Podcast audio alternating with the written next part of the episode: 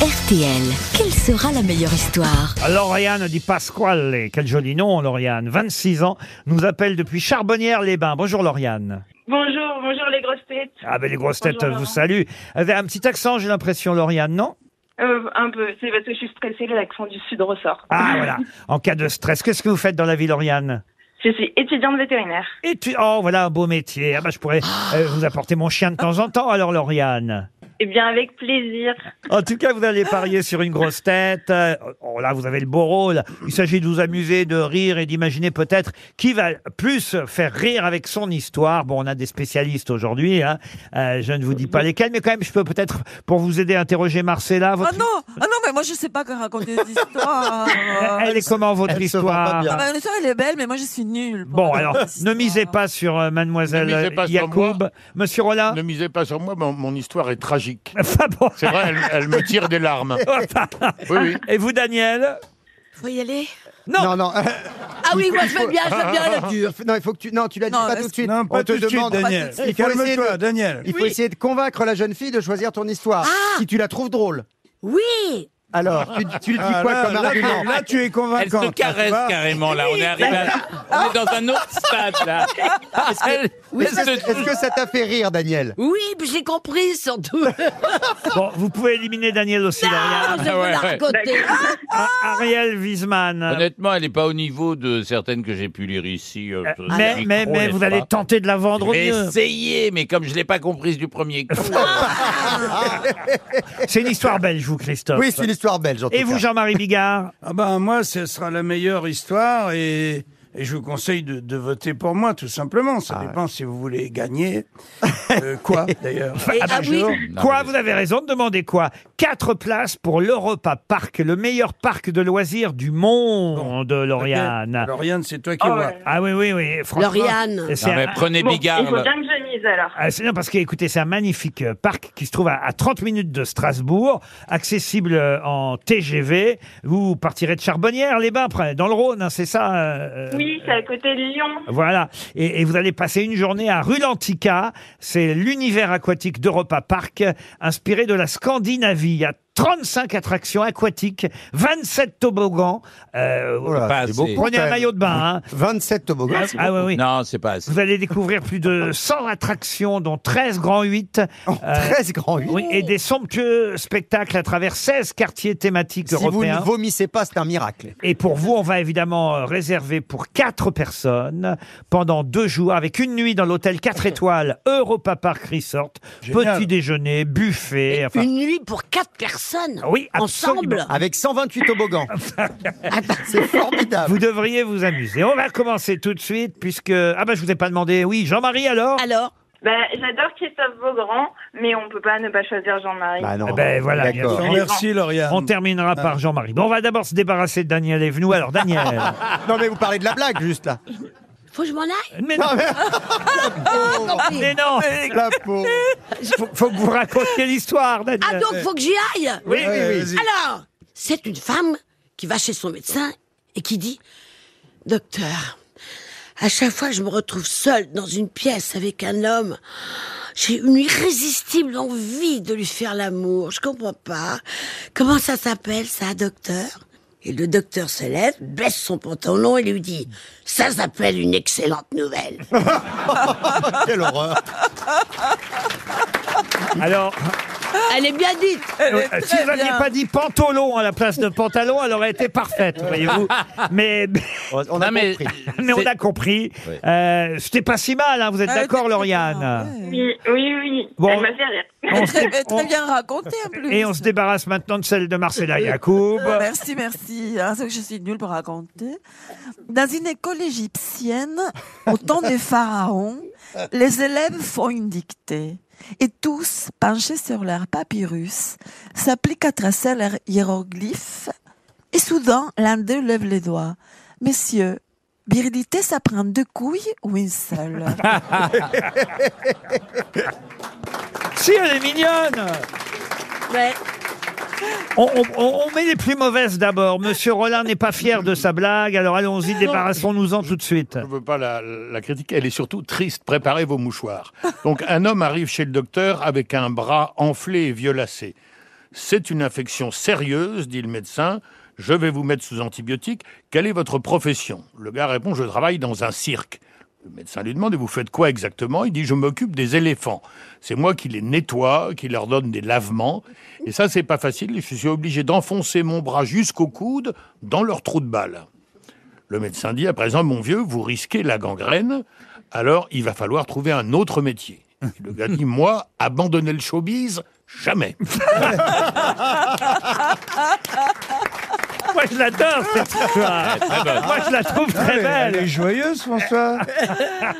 Non, mais elle est un peu Qu'est-ce que tu vois triste. de, de triste là-dedans Mais qu'est-ce qu'il y a de triste Et Il, il- il a Parce une que c'est la vérité. il a une pensée pour les petits métiers euh, Voilà. voilà, de notre univers artistique, vous voyez. Mais il n'y a pas de saut métier. Mais c'est vrai qu'elle est drôle quand même. Elle est cruelle. Elle est cruelle, elle est Voilà. cruelle. Mais il nous reste celle de Jean-Marie Bigard, sur qui vous avez misé. hein. Vous ne regrettez rien, Lauriane, vous restez sur Jean-Marie pour l'instant? Oui, oui, bien sûr. Il nous reste euh, Monsieur Wiesmann et Monsieur Beaugrand. Allez, Christophe Beaugrand, il y a longtemps qu'on n'a pas entendu l'accent belge. Ah, c'est vrai, hein, alors. Effectivement, c'est en Belgique. Enfin, ça n'est pas en Belgique, puisque, euh, je vais vous raconter, ça se passe plus particulièrement en Afrique. C'est un Belge qui n'a aucune expérience de l'amour, il se marie et il part en voyage de noces avec son épouse en Afrique. Mais nuit après nuit, il a beau faire tout ce qu'il peut sur cette pauvre jeune femme, elle demeure frigide, la mariée. Désespéré, il se confie au directeur de l'hôtel, qui lui conseille d'aller voir le sorcier du village, réputé pour faire des miracles. Alors le sorcier lui dit, ce soir, quand tu feras l'amour avec ta femme, j'agiterai au-dessus de vous une feuille de palmier. Tu verras le résultat. Et le soir, eh bien, le couple fait l'amour, alors il y va, hein, le belge, il est à fond comme ça, et au-dessus, il y a le sorcier qui regarde et qui agite la grande feuille de palmier, mais la jeune épouse reste de marbre. Alors, le lendemain, le sorcier dit au mari, ça n'a pas marché parce que les ondes étaient dans le mauvais sens. Il n'y a qu'une seule solution. Tu vas prendre ma place et moi la tienne. Mais vous rigolez, non, mais dis donc. Faut pas exagérer quand même. hein. Tu veux que la dame guérisse, oui ou non? Alors le Belge finit par accepter. Et le soir même, il agite au-dessus du lit consciencieusement la feuille de palmier pendant qu'en dessous le sorcier fait l'amour avec sa femme dans un sens, dans l'autre. Elle se tortille, elle gémit, elle hurle de plaisir. Et il regarde ça, le mari au-dessus, il dit... Donc, hein, je suis quand même pas raciste, mais ces noirs, ils sont même pas capables d'agiter correctement une feuille de palmier. il dit. Elle est géniale. Ah oui. Ah ouais. Mais c'était un marathon d'accent belge. hein. Ah oui, oui. Ariel Wiesmann. Ah là là, j'ai tellement honte maintenant. Alors un accident survient, c'est une deux chevaux qui emboutit une Ferrari qui elle-même percute une Rolls et le mec de la Rolls descend et dit Merde alors, encore deux mois de salaire pour faire réparer ça. Et moi donc, se lamente le type de la Ferrari, c'est six mois de mon salaire. Vous plaignez pas, ça va. Moi, c'est deux ans de mon salaire. C'est le type qui a la deux chevaux. Et le type à la Rolls dit Non, mais on n'a pas idée d'acheter une bagnole aussi chère.